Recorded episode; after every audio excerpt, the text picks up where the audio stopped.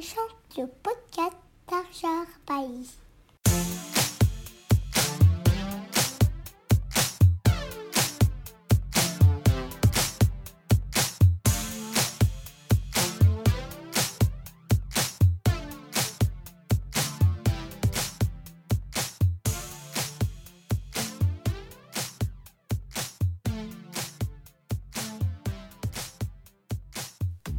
Saadia Gassem est une jeune militante féministe qui allie toujours recherche et travail concret sur le terrain.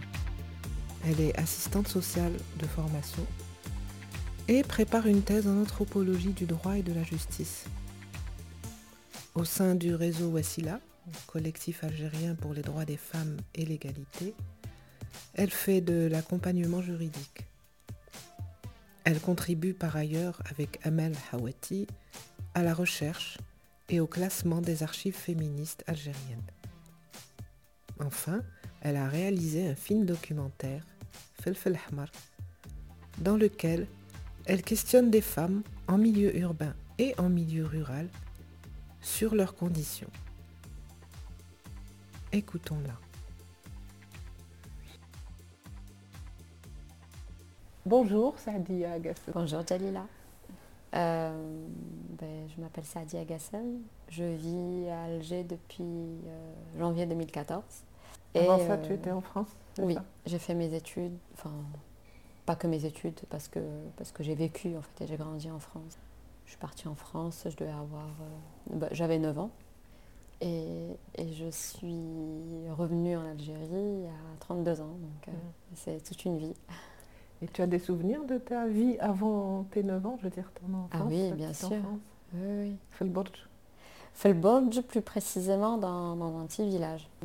enfin, je, suis originaire d'un petit village euh, dans la wilaya de Borj qui s'appelle euh, Mouten. Et donc c'est un tout petit village euh, dans, dans une descente d'une montagne et qui est face à, une autre montagne. Donc on, passe tout le temps à monter, à descendre. Très, c'est très beau, mais c'est très très rude. Et, donc mes neuf premières années, je les ai vécues euh, là-bas. J'ai fait, euh, j'ai, fait deux ans d'école et, euh, et juste après on est parti en France. Donc c'était en 91. Donc oui, j'ai plein de souvenirs. Tu as fait d'école jusqu'à... Oui, quand tu avais 9 ans. j'ai fait deux années. Oui, en primaire. Je fais mes deux, premières années et j'allais... Ou, ou, non, trois ans peut-être. Et donc j'allais passer à l'année où on allait commencer à étudier le français. enfin, en tout cas au village, euh, on parlait euh, d'Arja. Euh, Kabyle aussi parce qu'il y avait parce que c'est des petits villages dans cette région, il y a plein de petits villages et ils sont donc il y a un mélange d'arabophones, de, et de, et de kabylophones, dont ma mère, ma mère qui est kabyle et mon père qui est arabophone, mais comme dans le village on, parlait plutôt arabe, donc elle ne nous a pas trop parlé kabyle. Que Darja, oui. Et même à la maison, euh, même en France, on parlait euh, Darja. Avec, entre frères et sœurs, on parle français. Et avec mes parents, on parle plutôt Darja ou alors on mélange euh, Français ou Français et Darja. le mot tes parents aussi Oui. Bah, mon, père, il a. Mon père, c'est l'inverse. Il a plutôt vécu en France. Il avait 20 ans, comme beaucoup d'Algériens après, après, bien après l'indépendance, parce qu'il n'est il est pas aussi âgé.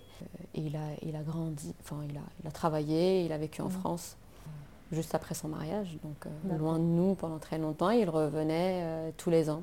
Tous les ans, il venait, ou tous les deux ans même. Et puis à un moment, euh, un moment ma, mère lui a dit, c'est soit ici, soit là-bas, mais on ne peut pas rester comme ça. Comme ça, ils ont vécu comme ça 30 que, ans Que mon père a vécu 30 ans comme ça, mais euh, ma mère, euh, avec ma mère, ça faisait 20 ans. Euh, et, donc au bout de 20 ans, il a, il a bien fallu prendre, fallu prendre une décision, mm. c'est soit là, soit là-bas. Et, et, mon père, comme il est parti, c'est des villages agricoles très peu, surtout de bergers, cultivateurs d'olives de, et d'huile d'olive. Enfin voilà. Donc mon père était berger quand il est parti. Il lui a dit mais si je mhm. reviens, je vais faire quoi? Je vais être berger, c'est pas possible. Et donc, on, donc il a pris la décision qu'on devait tous partir. Et donc vous êtes installé en France. Euh, pour lui, c'était c'était une continuité. Quoi. Il était déjà installé, il avait mhm. son métier. Donc ça n'a pas été trop, trop dur, dur pour lui, je veux dire. Pour mon père, non, ce qui a été difficile, c'est de nous accueillir. Ah, oui. oui. De... Parce que quand même, ça faisait 30 ans qu'il vivait seul, qu'il était quand même indépendant, que qu'il avait son rythme, qu'il avait ses amis. Euh, et là, euh, avoir euh, six enfants.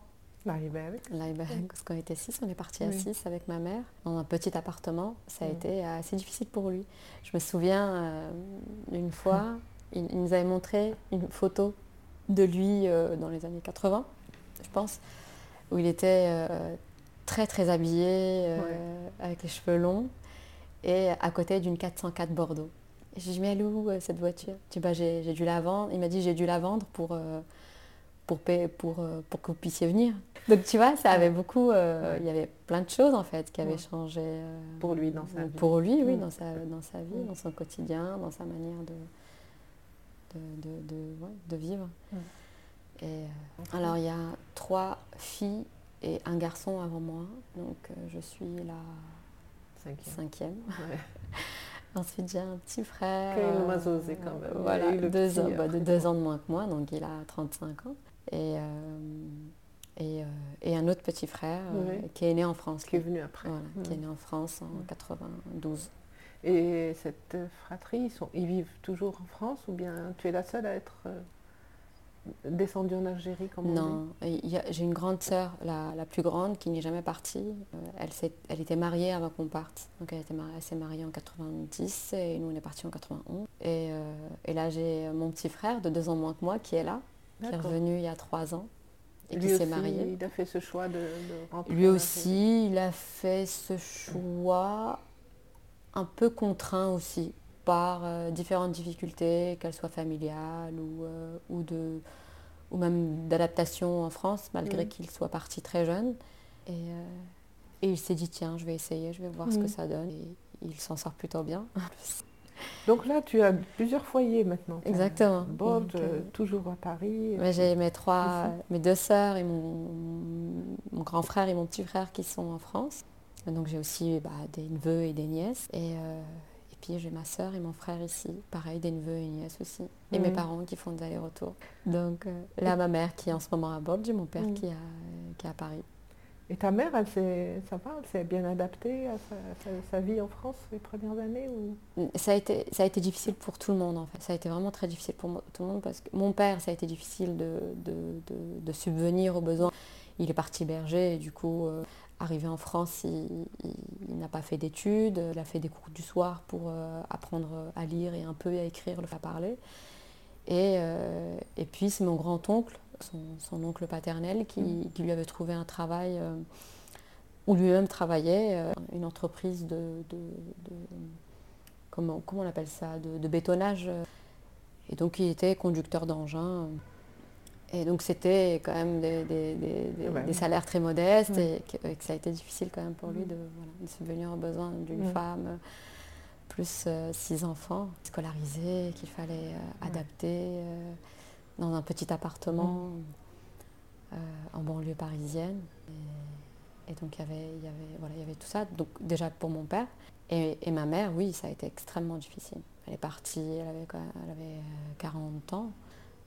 Euh, elle était contente parce qu'on était tous réunis et que quand même avec la belle famille c'était assez difficile. Donc euh, se retrouver seule dans sa maison c'était bien. Une aubaine, Mais dans un pays étranger, une langue qu'elle ne connaissait pas du tout, que mm. aucun, aucune d'entre nous ne connaissait. Euh, et, et, puis elle laissait quand même sa fille, sa grande mm. fille mariée, mm. sa mère surtout. Ma mère a beaucoup beaucoup de regrets pour sa mère. Elle a essayé, ce qu'elle dit, c'est qu'elle a essayé de de combler ce départ. Et, euh, mais euh, mais ça ne l'a jamais satisfaite en fait. Voilà. Ça a été vraiment une déchirure jusqu'à aujourd'hui. Ma grand-mère est décédée en 2008, mais euh, aujourd'hui, ma mère, elle regrette de l'avoir laissée, d'être partie en France et de l'avoir laissée. Elle n'est pas vraiment son mot à dire mhm. là-dessus, mais même si elle l'avait, je vois pas trop en fait quelle, quelle solution. Il n'y avait pas de solution.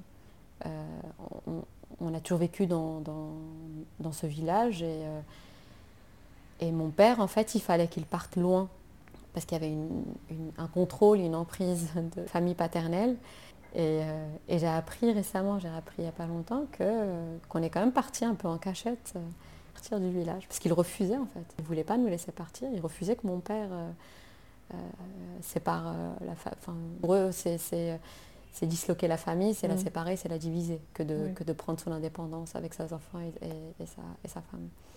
C'est-à-dire que jusque-là, vous viviez toute la grande famille ensemble, quoi, avec la, belle famille de ta mère Avec mon grand-oncle, parce que mon père, il a perdu ses parents très jeunes, et donc c'est son oncle mm, du côté paternel qui l'a élevé.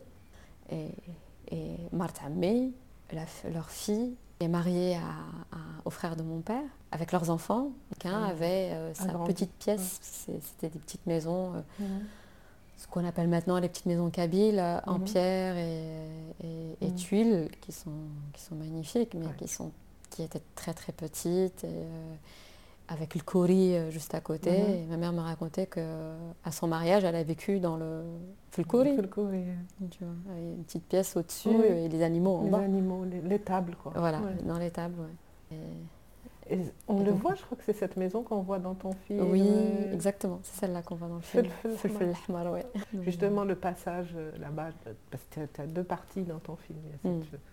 cette, partie qui est propre à Alger où tu tu te fais débattre des jeunes femmes autour de la question du code de la famille. Mhm.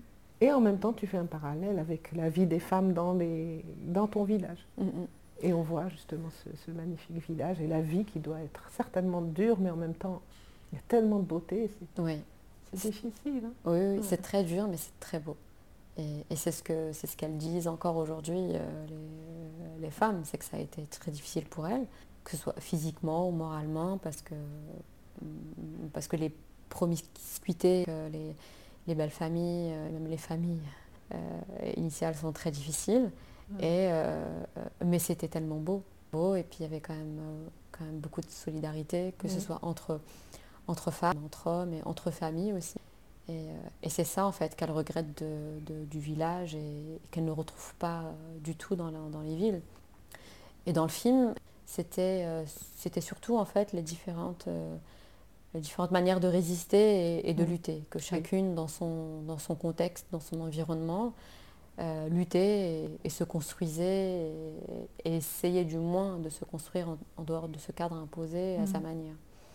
D'ailleurs, on voit ta sœur, je crois. Oui. Et cette dame-là, bon. Non, c'est ma mère, avec ma sœur qui est partie, qui elle vit en France, ma nièce. voilà, il y avait la petite aussi. Et ma cousine qui découvrait, qui...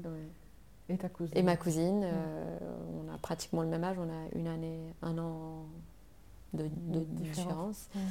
Mais on a vécu ensemble dans cette petite maison euh, au village, en tout cas les, les neuf premières années. Et, et, puis eux sont partis ensuite, nous on est partis en France en 80, août 91. Et, euh, et eux sont restés au village jusque euh, c'était vraiment les derniers à partir parce que le, village a été complètement abandonné et déserté euh, début 90. Euh, quand nous on est partis, tout le monde était encore là, enfin personne n'avait quitté le village. Et 92, début 92, 93, fin 93, il n'y avait plus personne. Les, bah, années 90, notre village a, été beaucoup touché par, par le terrorisme. Il y avait euh, des militants du fils dans le village, dont, euh, mon oncle Amé. Euh, et puis, il y avait beaucoup de discussions, pas forcément des, de gros conflits, mais il y avait beaucoup de discussions sur, sur justement toutes les questions qui se posaient début des années 90 avec, avec le fils, la religion, le politique, le vote. Donc il y avait quelques militants du fils euh, au village. Mais ça, ça ne posait pas problème. Il y, avait, euh, il y avait énormément de débats, il y avait énormément de conflits, mais ce n'était pas, c'était pas, le, c'était pas le problème. Et, euh, et, mon père me racontait que quand il revenait en, en Algérie, qu'il revenait dans le village, il était très étonné qu'il y ait ces débats-là. Et euh, il, était en conflit avec pratiquement tout le monde parce que pour lui, il ne fallait pas que la religion euh, soit un, pas un frein, mais qu'elle soit mobilisée par un parti politique. Mon père n'a jamais fait partie d'un parti politique. Mhm. Il a fait quelques luttes dans son milieu du travail mhm. en France euh, pour les droits, pour leurs droits salariaux, syndicaux, mais il n'a pas été un leader politique ou même il a été un peu syndiqué, mais vraiment très peu. Donc c'est pas du tout quelqu'un qui est, euh, qui est dans les mouvements, en tout cas, qui est militant. Et là, il me disait, moi, ça me posait problème parce que, parce que mon père, c'est un pratiquant. Euh, la religion, c'est extrêmement important pour lui. Mais il a une religion, euh, il a une foi personnelle, ne peut pas imposer aux gens. Et pour lui, qu'un parti politique euh, soit musulman, euh, ça voulait mm. dire qu'il fallait imposer l'islam à tout le monde et que c'était mm. très bizarre pour lui en fait. Alors que, alors que pour lui la religion c'est un choix et même si à nous aussi il nous disait faites la prière, euh, n'oubliez pas de faire le ramadan. Ah et c'était c'était des conseils parce que lui c'était bien et que ça faisait du bien et que ça pouvait nous aider dans notre vie et que, et que, et que moi il m'a transmis la religion de de, du respect du voisin, voilà, de, ce qu'on nous transmet euh, ici, des belles valeurs de, de comment vivre en société en fait, et d'accepter l'autre et, euh, et d'être généreuse. Euh, et il faut et mal il faut pas que j'ai du mépris voilà vraiment c'était c'est ça mon père et pour lui ça c'est il fallait être convaincu pour ça pour il fallait l'inculquer comme ça mais pas pas, justement pas que ce soit un instrument politique donc euh, il y avait eu beaucoup de conflits euh, par rapport à mm. ça, mais il n'était pas le seul hein, à le penser. Mm. Hein. Et, il trouvait que c'était quand même assez radical et que ça commençait à se radicaliser au village et il n'aimait pas ça. Et, euh, puis début, donc, quand le processus électoral a été arrêté, mm. là, c'est là où ça a commencé à, être, à, poser problème au village parce qu'il y avait des militants, pardon, du fils, mais des militants politiques. Ils étaient convaincus par, euh, par la portée politique, le discours et, et euh, l'anticorruption, euh, des, valeurs comme qui pouvaient être très bonnes, propagées par, par l'islam. Mais lorsque le processus électoral a été arrêté et que, et que bah, l'armée, a, en tout cas, a, sorti les chars et, a dissous le fils, mm-hmm. tout le monde a arrêté. Au village, tout le monde s'est dit stop, on arrête, c'est fini. et ils ont quitté le fils. C'était la fin pour eux, en fait. il était hors de question d'aller se battre. Pour eux, enfin, c'était des pacifiques. Euh, c'était des pacifiques et, surtout pour eux, c'était fini. Ils pas il était hors de question d'aller se battre contre, euh, contre l'armée ou contre euh, de, mener la guerre. En fait. Enfin, c'était même pas entendable et, ils n'imaginaient pas. C'était des militants politiques. Donc. Et, là, des membres du FIS n'étaient pas d'accord avec ça. Et donc ils, allaient chercher dans les maisons euh, les anciens militants qui ont milité avec le fils pour les obliger à aller au maquis, dont mon oncle en fait, euh, Et c'est comme ça en fait, c'est pour d'une part pour cette raison, parce qu'ils mhm. commençaient à obliger les gens à monter au maquis alors qu'ils ne l'envisageaient pas et qu'ils ne voulaient pas. Donc les gens se sont enfuis euh, en ville pour se cacher, pour se protéger. Et, et, puis il commence à y avoir aussi, parce que c'est très montagneux, très montagneux, il y a beaucoup de végétation. Donc il commençait à y avoir des, maquis, euh, d'anciens voilà, militants euh, islamistes. Et, euh, et, là, il commençait à y avoir des, crimes de, villageois. Et, c'est là où ils sont tous partis. En 1993, il n'y avait plus personne au village. Donc quand on est revenu, on était parti en 91 et on est revenu le premier été 93, donc ça devait être en juillet 93. Et, tout le monde était en ville, le village complètement vide, et on n'a même pas pu y aller au village parce qu'on nous a déconseillé d'y aller. Parce qu'il y avait déjà des. Ça se trouve, il était déjà habité ou squatté par. Euh, si, si, il était déjà. Il était... Mon père est parti seul. Il est parti seul et, euh, et il nous racontait qu'il avait rencontré justement un, bah, un, homme euh, armé et qui lui a dit il ne faut pas que tu reviennes euh, armé parce qu'il l'a il reconnu. Donc, euh, et on a eu beaucoup de, il y a eu quelques-uns, en tout cas quelques jeunes du village qui, qui, ont pris les armes. Pas que des jeunes, hein, qui ont pris les armes. Malgré tout, il y en avait quand même qui, qui étaient contre, qui sont partis en ville, et, d'autres qui, ont pris, qui ont pris les armes. Et en partant en ville, donc ils s'installent, ils achètent, ils louent. Ils ça dépend, tout dépend des personnes. Par exemple, pour mon oncle, c'est euh, mon père et mon oncle qui, sont, cotisés, donc qui ont envoyé de l'argent de France et qui ont pu acheter un petit bout de terrain à, Borges et ils ont construit, et ils sont installés. Mm. Mais au départ, ils se sont installés sur, dans, du, dans du ciment, il n'y avait rien. Donc, euh, chacun avait sa, sa solution individuelle. Exactement. Il n'y avait pas du tout. Non, non, c'était pas du tout un départ collectif et chacun est parti où- là où il pouvait. Donc beaucoup Mhm. sont partis à Borgeville, d'autres sont partis à Medjana, qui est une, une ville juste à côté, et euh, d'autres sont partis à l'étranger, qui sont partis en France. D'autres avaient quelques de la famille euh, à Alger aussi, quelques-uns qui sont à Alger. Voilà, chacun avait sa, euh, Ouais, sa, sa solution. solution, euh, euh, alors pas tous les villages ont été désertés. Par exemple, le village de ma mère, qui est plus loin, qui est en petite, ce qu'on appelle la petite Kabylie, je sais, je sais pas ce que ça veut dire, la petite Kabylie. en tout cas, c'est un village kabyle. euh, plus vers la, la mer, quoi. C'est plus plus- vers la mer, pas proche. plus vers, euh, Ouais, que- que vers les montagnes. vers Sidi Rich, tu vois, la, la route Ouais. vraiment qui va. Ouais. Et, euh, et- et c'est pareil, c'est très montagneux, il y a- on ne voit pas la mer, Mhm. mais c'est un village qui n'a jamais été euh, déserté. Alors, ce qui est très drôle, ma mère, ce que, ce que dit ma mère, c'est que elle lui dit, elle lui dit mais c'est normal que ton village euh, ait été déserté. Elle lui dit mais déjà à la guerre d'indépendance, il y avait des harkas dans ton village. Elle dit c'est normal. Et c'est vrai, ça? Et ça c'est vrai. Dans le village de mon père, il y avait Ouais. des, il y avait des, Ouais. des- ce qu'on appelle les, les, les harkis, qui, des cousins qui avaient, euh, qui avaient pris les armes avec euh, la- l'Algérie, les, les indépendantistes algériens, et, euh, et qui ne voyaient pas le bout en fait de la guerre.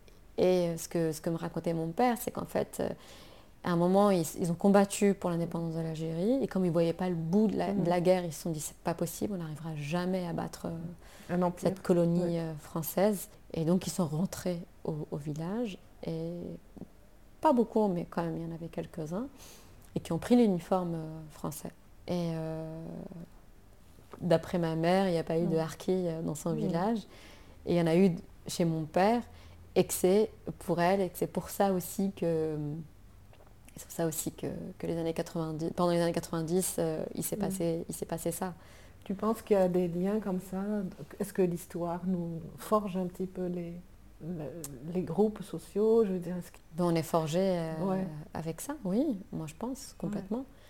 Les, euh, les, les, les- les personnes se construisent avec... euh, avec aussi ce qu'ils portent, qu'elles portent comme souvenir du passé, ou exactement, et puis ce qu'on leur ce transmet, qu'on leur transmet aussi. Ouais. ce qu'elles ont vécu, mais euh, ce qu'on leur transmet aussi euh, comme, souvenir et, euh, et comme histoire. Je pense que ma mère n'a pas totalement tort, elle dit ça pour embêter mon père, mais il y a beaucoup de vérité euh, dans ça. Ce qu'elle disait, c'est que, euh, elle le disait euh, en rigolant, mais, mais elle disait, il n'y a, y a pas suffisamment de solidarité dans ton village, et c'est vrai. Il y avait de la solidarité, mais il y avait aussi beaucoup de conflits et beaucoup de Mm. divisions. Pour elle, c'était lié à, à la guerre d'indépendance. C'était Mm. évident euh, d'avoir cette lecture-là, en fait, que des conflits euh, et des positions euh, que, que, les personnes et que les familles ont prises euh, pendant cet événement historique et marquant. A marqué quand même un, pays, la construction d'un pays, d'identité et, euh, et des, et des êtres. Évidemment que ça a une incidence sur les relations, la construction et la manière dont on, construit les liens et, euh, et des solidarités ou pas, et Mm. d'un village, d'une ville. Ou d'un- Mm. Mais de toute façon, on le voit bien. Oui, On le voit bien aujourd'hui euh, dans, dans notre pays. c'est ce que j'allais dire. Mais oui. oui, on voit bien que, euh, que, que, que tout, tout, le passé. Ouais. tout le passé nous revient Mm. en pleine gueule parce que... Euh, parce qu'on on, on- On l'a pas assez interrogé Non aussi. pas, oui, on n'a pas assez interrogé, mais c'est non pas on règle rien. Souvent ça, on n'a rien réglé, mais en fait le, problème c'est pas régler les choses, on va régler. On va jamais régler ce qui, s'est- ce qui est passé est passé. C'est faire Mais face, quoi. voilà, mais faire face à ce qui s'est passé, à qui a fait quoi et comment ça s'est passé, et euh, les rôles de chacun et euh, et c'est pas grave si on découvre que que finalement un tel euh, euh, n'était pas si pur. Enfin, Au contraire, moi, je personne pense ne- que c'est mais oui. même euh, Ça les plus rend- sain. mais ça les rend tellement plus humains. Oui, oui. Enfin, on le sait qu'on est traversé quand même par des Oui. contradictions, par des pensées horribles. Mais j'imagine que dans, dans, dans ces moments, euh, dans ces moments-là, il, il y a, il, il y a une, une part de nous qui Mm. prend le dessus et, Mm. et, c'est, euh, et c'est parfois complètement euh, involontaire. C'est en fonction du Mm. contexte et, euh, et, c'est, pas grave, mais, euh, mais on n'y arrive pas parce que si, si tu, si tu dis tout ça, si les gens les personnes écrivent vraiment l'histoire et, la racontent comme, comme elle s'est passée, il y a, y a quand même beaucoup de, personnes qui se, qui sont construites sur, des, sur des mensonges qui vont, qui vont détruire. Et puis, et puis et même l'Algérie, on, a construit, enfin, je veux dire, beaucoup de pays se sont construits sur des mensonges. Mais quand même, moi je parle de mon pays euh, et, je sais que, et je sais que tant qu'on n'a pas parlé de, tout ça, tant qu'on n'a pas vraiment euh, tout mis à plat, et on ne va pas y arriver.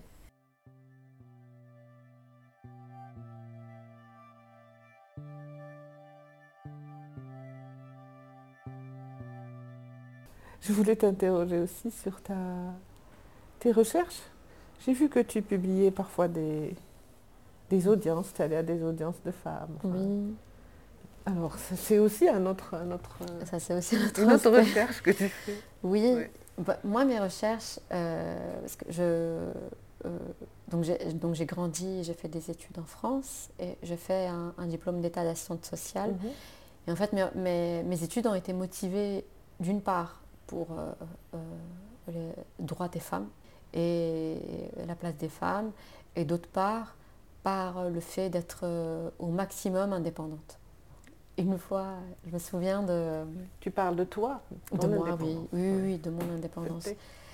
Une fois, je, je, faisais un stage dans une maison de retraite et, le directeur, bon, j'avais, j'avais, j'avais à peine 18 ans, et le directeur me dit euh, Qu'est-ce que tu veux faire plus tard? Je lui dis J'en sais rien. Le mhm. directeur de la maison de retraite, tu veux pas, qui était psychiatre. Je lui dis Je sais pas. Et euh, il me dit Moi, tu sais, j'avais euh, envie de faire un métier où, où j'avais pas à me lever le matin. Ou mhm. alors, si je me lève, c'est à l'heure que je veux. Ah, ça c'est formidable, c'est une très bonne idée qu'il a eue. Donc il m'a dit, il me fallait, du coup, il fallait que je réfléchisse à un métier où je pouvais où, je pouvais être un, libre de ce fait et de ne pas mm. être contraint de me réveiller et, d'être au bureau à 8 h du matin. J'ai donc je suis psychiatre et j'ai ouvert mon cabinet. et puis bah, il a créé cette maison de retraite. Et, euh, et puis moi, quand il m'a dit ça, j'ai réfléchi, je dis pas. Je dis bah en fait moi, ce que je mm. voudrais, c'est de ne pas avoir de chef, pas avoir de hiérarchie et d'être libre et indépendante au maximum. C'est difficile dans, un mm. système euh, mm. patriarcal et dans un système capitaliste comme celui-là, on veut de l'asservissement et des salariés. C'est assez difficile. Mais il y avait quand même quelques métiers, par exemple, euh, c'était au lycée où j'avais rencontré cette assistante sociale et elle avait une liberté de mouvement et de réflexion et de méthode de travail parce que quand on est assistante sociale, on n'a pas vraiment de, on n'a pas vraiment de, de hiérarchie euh, et, surtout, il n'y a pas vraiment de méthode. Euh, chacune, c'est au cas par cas. Mm. du coup, on n'a pas de protocole d'intervention à part sur, euh, sur quelques moments très spécifiques. on doit suivre un peu les, lois ou des choses comme ça, ou des mm. procédures. Mais on était assez libre avec les personnes et ce qu'on mm. mettait en place avec elles. Et comme il fallait travailler avec les personnes et avec leurs projets, donc c'était tout le temps différent et c'était assez libre. Et ça me plaisait bien. Et du coup, je me suis dit, tiens, je vais faire assistante sociale. Puis je vais travailler avec les femmes et les femmes victimes de violences. Et euh, donc j'ai fait un diplôme d'assistante sociale après mon bac. Puis ensuite, quand j'ai travaillé, euh, j'ai commencé à travailler dans un centre d'hébergement pardon, pour femmes en banlieue parisienne et qui accueillait euh, des, femmes ayant connu la prostitution et donc qui voulaient sortir de ce processus-là et, voilà, et avoir une autre vie. Et puis c'était souvent euh, des femmes euh, issues, enfin, émigrées et qui venaient d'Afrique, d'Algérie, du Maroc, du Mali, mhm. euh, beaucoup du, Nigeria, quelques-unes du Cameroun.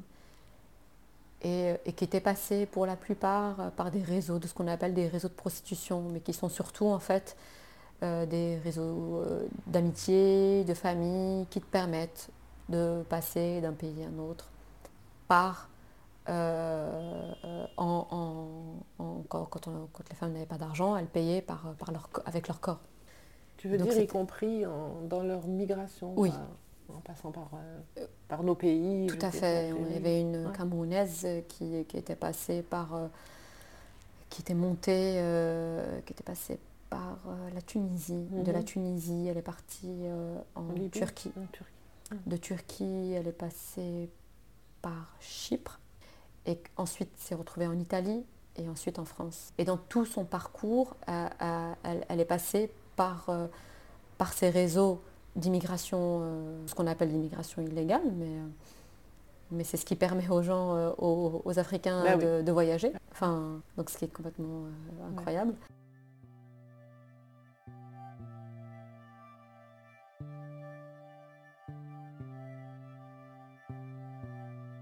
dans les mouvements, que ce soit la politisation ou les actions politiques, il y, a une, espèce d'accélération, mm. un, grand pas en avant, et ça c'est super. C'est ce qu'a ce permis euh, le Hirak. Nous, euh, dans le mouvement féministe, ça nous a permis euh, déjà de créer un mouvement féministe euh, algérien qui, était, qui existait déjà, bien sûr, qui existait déjà et, qui avait été créé dans les années 80, et même avant, officiellement, dans les années 80, officieusement bien avant. Bien avant, depuis même la guerre d'indépendance. Exactement, exactement. Ce que, ce que là, on, on a réussi, on a vraiment fait, c'était recréer euh, mm. ces liens-là qui, qui existaient euh, déjà, mm-hmm. qui avaient été créés, mais qui, ont été rompus par tous les événements mm. par lesquels on, a passé et, mm. dont on a un peu discuté là, donc les années 90, les années 2000, euh, les, 20 ans de, de Bouteflika ont été destructeurs pour beaucoup de militants, pour le mouvement associatif, pour les, les, liens et les, choses qui ce qu'ils ont fait sur le terrain était mm. complètement euh, détruit à, ce moment-là. Euh, et, là, c'était vraiment juste euh, réveiller ces liens-là et ce qui existait déjà et le travail mm. qui avait été déjà entamé des, années auparavant et qui a été juste mm. soit arrêté de force, rompu. Et, et, donc voilà, donc le, le pour nous nous a permis ça, de, de se revoir, de, se reparler toutes, ce qu'on appelle les, jeunes, la jeune génération féministe et, les anciennes, et, de différentes, euh, de différentes régions, de mener des actions euh, communes. Alors ça, ça on peut pas, on, peut pas nous enlever ça et on continue à le faire malgré tout. Alors c'est difficile parce que évidemment que que ce que je disais tout à l'heure, il y a des conflits, euh, mais pour moi le conflit c'est important et c'est mm. constructeur, c'est pas destructeur, mm. ça, ça, construit. Et, euh, mais c'est des choses qui, qui, peuvent être dépassées parce qu'il y a quand même un socle commun mm. sur lequel on, on, est d'accord et, ce pourquoi on se bat. La dignité des femmes, l'égalité, euh, la justice sociale, tu vois, le féminisme va quand même au-delà. Une fois en fait, une fois qu'on a qu'on a euh, euh, qu'on casse et qu'on met en question l'inégalité entre hommes et femmes, toutes les autres inégalités, elles sont remises en question. Absolument. Parce que l'inégalité entre hommes et femmes, elle est fondamentale, elle est fondatrice de toutes les autres inégalités. Une fois que tu remets ça en question, que, que, tu, le, que tu le détruis toutes les autres inégalités n'ont plus d'existence mm. en fait, n'ont plus de socle sur quoi se, battre à la croisée de toutes ces luttes. Et, je crois, de ce, de ce qu'on essaye de construire ici en Algérie avec le mm. mouvement féministe, je mm. pense qu'il est à la croisée de, toutes ces luttes-là. Et, c'est ce qu'on, en tout cas, c'est ce dont on discute et c'est ce qu'on essaye de construire, euh, de construire aujourd'hui. Évidemment que, euh, que le féminisme euh, ne peut pas échapper à la question des luttes des classes. Euh, il ne peut pas non plus échapper à la question du racisme. Euh, ça, c'est évident. Ou même à la, violence d'État. Bien sûr, tout à fait. Oui, C'est vraiment à la croisette de... C'est pour ça que je disais, enfin, on, discute et de toutes ces questions-là. Mhm. Donc de la question mhm. économique, de quelle mhm. économie euh, on veut en tant que féministe. Euh, le féminisme, c'est pas seulement relatif à, l'égalité et euh, aux droits des femmes, mais, euh, mais dans quelle société en fait mm. Quelle société permettrait cette égalité-là? Évidemment que ce n'est pas une société capitaliste, mm. évidemment que ce n'est pas une société raciste, évidemment que ce n'est pas une société où il y a une différence de classe, de stature et de statut et de position et de privilèges. tout le monde devrait avoir ces privilèges-là. Mm. Moi, je ne suis pas contre les privilèges, mais je veux que tout le monde les ait. Je veux que tout le monde soit privilégié, je veux que toutes les femmes aient accès à ces privilèges. Je veux pas. J'ai euh, acquis au cours de, de, mhm. de, mes années euh, mhm. de lutte euh, interne à moi-même, familiale, mhm. dans, dans, mes études, j'ai acquis des privilèges. mais je ne veux pas m'en séparer, je ne veux pas abandonner ces privilèges-là. Mais j'aimerais que toutes les femmes aient accès à ces privilèges et que ce ne soit pas une lutte personnelle. Parce qu'on on te dit oui, on, ne les offrira jamais. c'est ce que disait. C'était le discours de Ben Bella en 65, mhm. après la marche des femmes. Il y avait une grande marche des femmes en Algérie, le 8 mars 65. Et Ben Bella leur a dit les femmes, il va falloir que les femmes se battent pour avoir leurs droits. Elles se sont battues pour la décolonisation, mm. mais maintenant, il faut qu'elles se battent seules sans les hommes. Tu, vois. Et oui, bien sûr qu'il faut, il faudra se battre. Mais moi, mais euh, c'est pas quelque chose. Euh, on ne peut pas compter sur une lutte individuelle et, mm. et, pas, et, euh, et, on, et, pour moi, il, est hors de question que parce que des femmes n'ont pas réussi par différents mm. obstacles qui sont mm. beaucoup trop gros, beaucoup trop grands, que, que, que, que l'échec leur incombe et que c'est un échec individuel, c'est un échec collectif. Et, et, on a tendance à, à, être dans des, dans des luttes individuelles et, dans des, euh, et dans des, euh, des révolutions euh, mhm. individuelles. Et, et, du coup, à, une espèce de méritocratie ou mhm. de volonté. Il mhm. faut le vouloir. Mm, elles veulent toutes, toutes veulent, toutes veulent être euh, dignes, enfin, euh, être traitées dignement. Euh, mm. Toutes veulent vivre dans, dans, une société sans violence et sans féminicide. Mais c'est pas une lutte individuelle, pas la volonté d'une personne, et c'est pas l'échec d'une personne, mm. c'est l'échec de toute une société.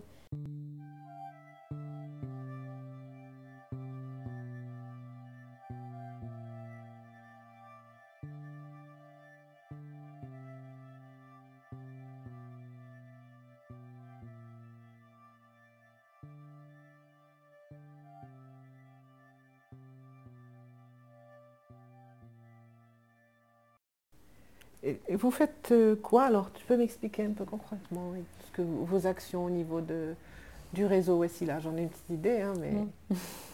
si, ou ah. toi, toi particulièrement ce que tu fais euh. alors le réseau Wassila existe depuis 2000. Euh, je ne vais, pas te faire, je vais pas te faire l'historique, mais, mais... il existe depuis 2000 et je trouvais ça et je trouvais intéressant en fait la manière dont il s'est créé. D'une part, il s'était créé à la fin des années 90 parce qu'il y a eu beaucoup de viols de femmes et que beaucoup de femmes se sont retrouvées enceintes et qu'elles n'avaient pas la possibilité d'avorter. Et, et, des femmes se sont levées et ont levé la voix et, ont en tout cas plaidé pour qu'il y ait la possibilité à ces femmes violées de pouvoir avorter dans les hôpitaux euh, et non pas le faire euh, clandestinement ou alors aller au bout de cette grossesse qui, est, euh, qui est monstrueuse. On fait penser à la fameuse plaidoirie de, de Gisèle ben oui, c'est ça. C'était en quelle année? 72, je crois, ça. C'est ça.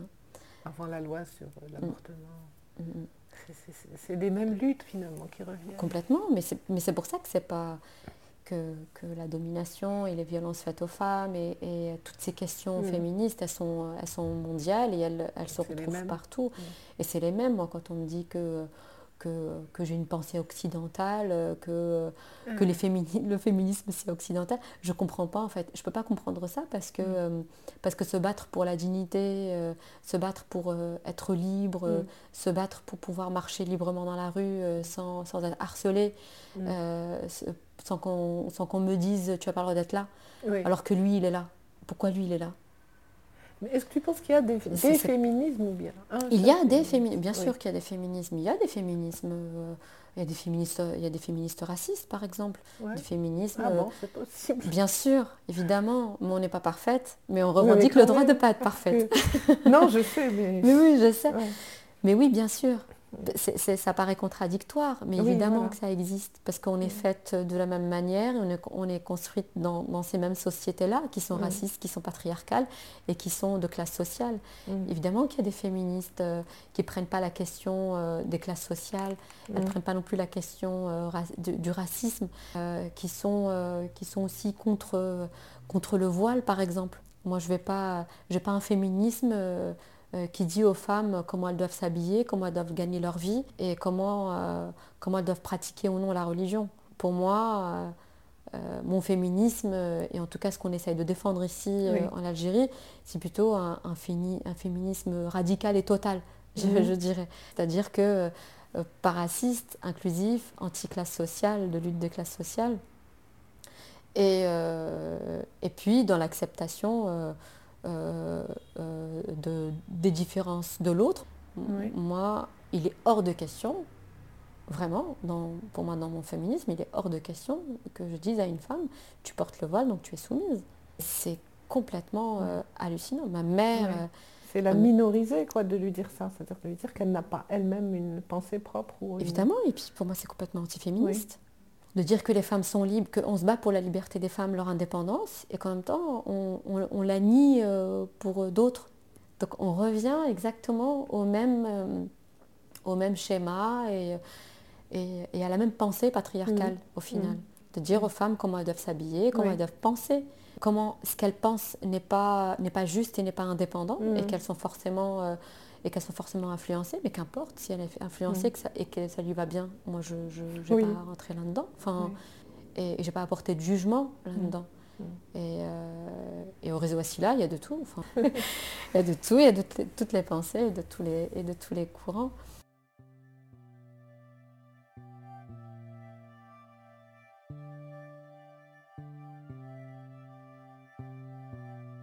Comment tu as évolué, comment tu es arrivée à être ce que tu es, c'est-à-dire une, une féministe qui, qui s'intéresse aux archives du féminisme.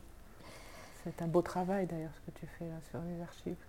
Ah, Alors, les archives euh, des luttes des femmes en Algérie, c'est euh, un projet que Awel, Awel Ouais, Hawati, que tu Ouais, connais, Oui, oui. qui a lancé euh, bah, justement les, les Mhm. fruits du, euh, du Hirak. Même si on s'y intéressait individuellement avant, et ben, le Hirak a fait que euh, de manière voilà. collective, on s'y est mise. Et Awel donc, a, a lancé ce projet, cette page Facebook, le 8 Mhm. mars 2019. Elle avait partagé euh, des archives de sa maman, qui était aussi militante, et qui avait quelques documents comme ça chez Mhm. elle. Et, et donc, elle avait scanné l'abécédaire des femmes. Et, euh, et la première page, euh, Mhm. la couverture de euh, question, question féministe, les questions du féminisme, je crois. Couverture jaune. Une photo de la manif de 90 des femmes. Et il y a même euh, Soumia Salhi Faïra Oui, sur la oui. couverture. Et donc elle avait posté ça. Moi j'ai oh, trouvé ça magnifique. Et tout de suite, euh, je sais plus si je lui ai écrit ou c'est elle qui m'avait écrit, mais c'est elle qui m'avait écrit ensuite Mhm. quelques jours après pour me dire Mhm. est-ce que ça t'intéresse? Parce qu'on avait. Elle savait que je m'intéressais aussi à cette, à cette question, mais de, ma- Ouais. de- de mon côté. Et puis elle aussi, euh, Mhm. elle travaillait de son côté. Et puis on s'est mise à, à- à travailler dessus euh, toutes les deux. Et, c'est- et, et en fait, pour moi, euh, pour moi c'est important. c'est important parce que, comme ce qu'on vient de dire, sur le fait que, que les femmes travaillent et qu'on dise que ce sont les hommes qui travaillent. Et les femmes ont lutté et continuent à lutter et, euh, et elles sont totalement invisibilisées. Et leur histoire, elle est, elle est complètement euh, en dehors de l'histoire de, Oui, de, ouais. de l'Algérie. Et, euh, et pour moi, il est important, d'une part pour moi, de comprendre cette histoire-là et de Mhm. m'en imprégner. Et j'étais quand même frustrée de, de connaître, de connaître euh, l'histoire des luttes des femmes en France, mais pas celle de, de- Oui. des femmes de ma famille et de mon entourage et de mon pays. Même si, même si la France est mon pays aussi. Enfin, j'ai grandi, j'ai la Mhm. double nationalité et, euh, et je suis aussi bien là-bas qu'ici Mhm. et, et- et je me sens Mhm. chez moi aussi bien là-bas qu'ici. Et, mais, du coup, pour me sentir aussi bien là-bas Mhm. qu'ici, il fallait que j'ai cette part-là ici, cette- qu'il y ait aussi Ouais. ici. Et, et ce ici, pour moi, c'était les, pour moi, c'était les femmes. Et il fallait que je connaisse et que, et que je comprenne euh, ces femmes-là, parce qu'on n'arrête pas de me dire que, que, que les femmes n'ont pas lutté, qu'elles n'ont rien écrit, qu'elles n'ont rien produit.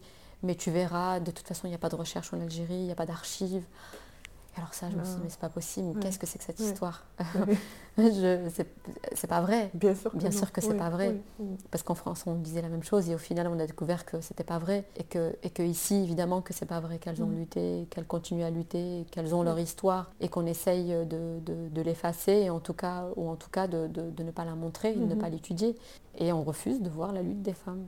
Et en Algérie, c'est ce qui, c'est ce qui s'est passé. Donc toutes ces archives-là, alors on ne les retrouvait pas, évidemment, Mhm. parce, que, parce que les archives. euh, euh, les bibliothèques, les bibliothèques euh, déjà sont des états- dans des états lamentables. Enfin, déjà, les, les archives nationales sont dans, dans un état lamentable, alors les, les archives des femmes, c'est encore pire.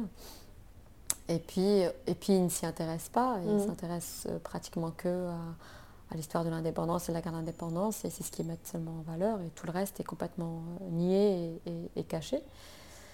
Et, et pour trouver cette histoire-là et, la comprendre, il, fallait aller bah, vers les femmes. Donc petit à petit, la première qui m'a donné, qui m'a donné accès à, à son archive, c'était Faïqa, C'était ma première amie à Alger. C'était elle qui m'a fait rencontrer les femmes du réseau Wassila. C'est elle qui m'a qui m'a introduit féministe de la euh, première voilà, dans le monde féministe, dans le mouvement féministe, c'était elle. Mm. Et, euh, et, puis même dans le monde, dans le monde algérois, que je pas du tout, je mm-hmm. connaissais pas du tout Alger. Quand mm. on venait euh, de, France, on passait nos deux mois à Bordeaux et on, ne bougeait pratiquement pas de Bordeaux. Et puis Alger, c'était trop bruyant, trop de monde, et ça, et ça faisait peur, et, donc on n'y allait pas. Et donc c'est elle qui m'a introduit quand même dans ce monde algérois qui, a, qui, était, qui paraissait tellement euh, inaccessible. Elle est, dans, le réseau Wassila aussi, non Elle est dans le réseau Wassila, oui, oui, donc c'est elle qui m'a introduite au réseau Wassila aussi. Et, euh, et, donc c'est elle qui m'avait... La, la, première archive que j'ai eue, c'était le premier document, c'était le, un agenda mhm. qu'elles ont fait en 92. C'était un agenda avec euh, des euh, euh, contre le code de la famille, donc il y avait mhm. plein de, voilà, de, plein de caricatures et d'informations, mhm. informatifs, mais en même temps critiques. Il y avait ça, et puis après j'ai eu accès à, aux archives de Souadinal. C'est l'accès à ces archives grâce à Maya Benchir. Parce que j'étais allée la voir à, l'atelier où elle travaille. Et il y avait quelques documents ah. euh, de femmes, des revues, euh, par exemple la revue Présence de femmes. Présence de femmes, et, donc Maya m'avait dit que c'était à Souad. Mm-hmm. Et, j'avais contacté Souad qui m'avait donné accès à, ces archives. Mm. Et en fait, ce sont les archives de sa mère, Zoliha mm. Benzine, Mujahida. Elle m'a dit c'est elle qui a, qui a gardé, qui gardait tout, tout, tout. Et Souad fait la manière, elle garde tout, c'est une vraie archiviste. Il y a eu transmission. Voilà, exactement. Et ça s'est fait comme ça, petit à petit. On a commencé, j'avais commencé à, un peu récolter et à lire et à comprendre euh, cette histoire-là et à, la, et à la reconstituer un peu. Et pour moi, elle se fait, l'histoire s'écrit à partir de, de ces histoires-là, de ces différentes histoires-là et de ces différents points de vue et ces différents parcours. Et, c'est que comme ça qu'on pourra écrire une histoire qui soit la plus complète possible et la moins orientée. vous avez fait un petit livret là, ce, qui a été distribué le 8 mars. Qui, a été distribué, oui, oui, le 8 mars. Euh, et donc dans lequel vous avez un peu passé quelques-unes de, vos archives. Exactement. Alors ça, c'est le, le fanzine, c'est... Euh, voilà, jamais les temps... ce mot. On m'a dit c'est une revue euh, qui n'a pas de temps, qui n'a pas de. C'est ça Oui. Alors en fait, c'est parce que c'est mm. parce que c'est facile à faire, c'est rapide et c'est euh, et c'est amateur. Et donc euh, et donc un fanzine, c'était c'était dans les mouvements militants féministes mm-hmm. et, de, et de gauche et d'extrême gauche où ils distribuaient voilà, ces petits documents faits pratiquement à la main avec les mm. moyens du bord. Alors qu'une revue, bah, il faut... Euh, Mais celui-là, il est quand même de belle qualité. Oui, celui-là, il est de belle qualité. C'est un petit document. celui-là, il, est très, il est très beau. Mais euh, en fait, c'est une commande de, de, la galerie Rhizome. Et euh, comme ils ont fait une, expo, une expo sur les violences faites aux femmes et la représentation, donc Myriam, la commissaire, mhm. M'a contactée, m'a demandé si je pouvais faire un document sur les violences. Et je lui dis, Myriam, j'en ai marre des violences. Je veux parler des luttes. Parce qu'il y a des violences, mais il y a quand même des femmes qui luttent contre ces violences-là, et c'est quand même bien de faire ça. Et, du coup, je lui ai proposé de faire mm. euh, quelque chose euh, sur les luttes des femmes et la communication et la transmission et la continuité euh, de ces luttes-là. Donc j'avais repris des, documents d'archives de la rencontre de 89, de la première rencontre des femmes de 1989 mm. Et celle de 2019, parce qu'il y avait la rencontre mouvement féministe juin 2019. Donc vraiment les mettre en communication. Et puis la marche, la, dernière grande marche, en tout cas l'une des premières après 65, mais celle-là, celle de, 90, c'est vraiment les, mouvements féministes, les mouvements de femmes, les associations de femmes qui l'ont organisée. C'était pas euh, parce que celle de 65 c'était l'une femme et l'une femme, il faut pas mhm. oublier que c'était mhm. euh, un organe du FLN. Alors que là en 90 c'était des femmes, c'était des associations indépendantes.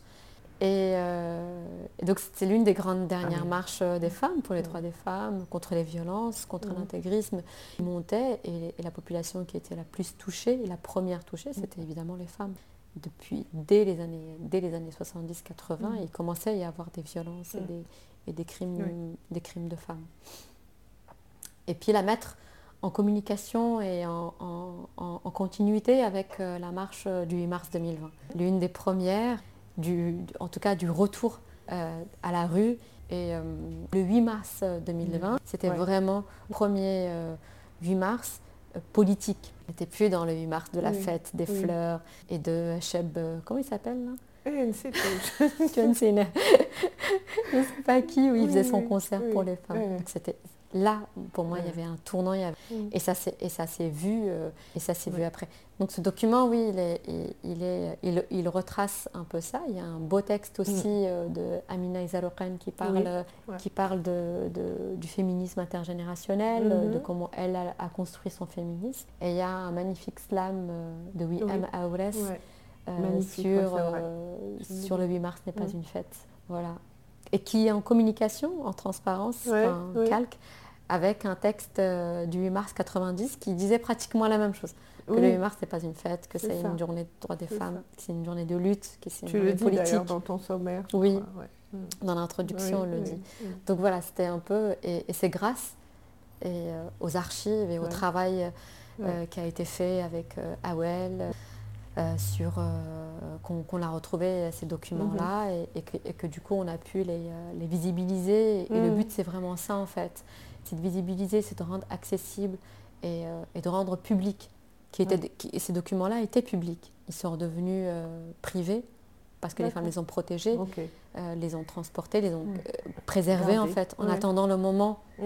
où, où, il y aurait un centre d'archives, où il y aurait des personnes qui s'y intéresseraient aussi, où elles pourraient transmettre ça. Et, euh, aujourd'hui, vraiment, c'est extrêmement important en fait de, de, mm. montrer ça, d'écrire cette histoire-là, de permettre à des gens d'y avoir accès et, et de l'écrire, parce que nous, on ne peut pas tout faire. Clair, Aller chercher les archives, les scanner, euh, les, partager, les non, mais chapeau déjà, quel boulot. Et puis, voilà, c'est du boulot. Et, puis, euh, et puis, voilà, et, là, on a, on a déjà des chercheurs, mm. eux, des femmes qui nous contactent pour justement, euh, qui commencent à, faire soit des masters ou soit des, même des thèses sur, sur, des documents. Alors, quelques-unes en Algérie, aussi à l'étranger, mm-hmm. des, des Algériennes qui sont à l'étranger ou même des, ou même des Françaises en mhm. France qui, euh, qui, demandent à avoir accès à, ces documents-là, dont une qui, voulait, qui fait un travail de, master et qui, euh, et, qui voulait faire un, travail sur la marche du 8 mars 90, justement. Ce qu'elle avait vu sur la page Facebook des mhm. documents relatifs à cette marche et qu'elle avait envie de, travailler dessus. Donc c'est donc c'est génial, c'est vraiment un, travail euh, mhm. magnifique et qui va donner et qui va ouvrir des perspectives d'écriture, de création de, de point de vue, euh, euh, de, de, lutte aussi, parce que ça permet aussi d'avoir des, des, outils, des outils de réflexion, des outils de lutte et d'action. Et, euh, le 8 mars 2020. c'est systématique quand je les vois, les, les femmes, quelles qu'elles soient, enfin, que je rencontre. Oui, mais là, quand on leur dit bonne fête, je me chie la fête. Mm. J'ai entendu ça plusieurs fois. Quoi. Oui, et qu'elles veulent plus maintenant, parce qu'elles font tellement et qu'on on pensait qu'à un moment ça allait, euh, que ce qu'on qu'on faisait, le travail qu'on faisait, mm. ça allait payer et puis ça mm. allait être reconnu. Et ça ne l'est toujours pas. Ça ne l'est toujours pas et, que, et au final, il va falloir se battre encore. Il va falloir se battre encore pour ça. Moi, je pense que ça évolue dans. Moi, je pense que ça évolue dans le bon sens. Dans le bon sens, dans, dans, le sens où il y a, il y a des collectifs, il y a des, il y a des personnes, il y a des gens qui s'organisent. Euh, et, qui discutent et qui font des choses mm. localement. Moi, je crois au local. Je ne crois pas, je crois pas une, à une révolution euh, massive mm. euh, qui va chambouler, qui va vous mm. bouleverser du jour au lendemain. ou alors, si elle le fait, ça ne va pas être dans notre sens. Et moi, je crois plutôt au travail local qui va donner dans la durée. C'est vrai que c'est long, c'est difficile, ça prend beaucoup de temps. Et il faut, il faut, il faut pas oublier que ces militantes euh, ont des familles, des boulots à côté, et qu'on ne sait pas toutes, euh, euh, on sait pas toutes débarrasser de, de, de, nos obligations de ce système patriarcal. Mais il y a quand même des, des, des, des, choses qui, qui, se font et des personnes qui s'organisent localement et qui travaillent localement. Et moi, je crois plutôt à ça, à ces organisations locales et qui travaillent dans leur village, dans leur ville, dans leur quartier, qui s'organisent entre eux et qui ensuite feront euh, des, ramifications. et, Par exemple, comme, pour le mouvement féministe, aujourd'hui, on n'a pas fait une autre rencontre nationale, mais, euh, mais les collectifs existent, existent toujours, les associations existent toujours, et elles travaillent toujours dans leur, dans leur wilaya, dans leur ville, dans leur quartier. Et, et, on communique toujours et on essaye de faire des, actions collectives.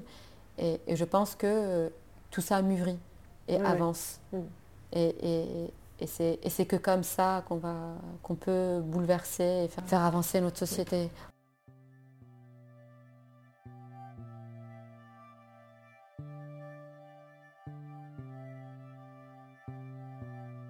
Je suis venue en Algérie dans le but de, connaître mon pays et puis, euh, et puis de travailler et de reprendre et de continuer en thèse.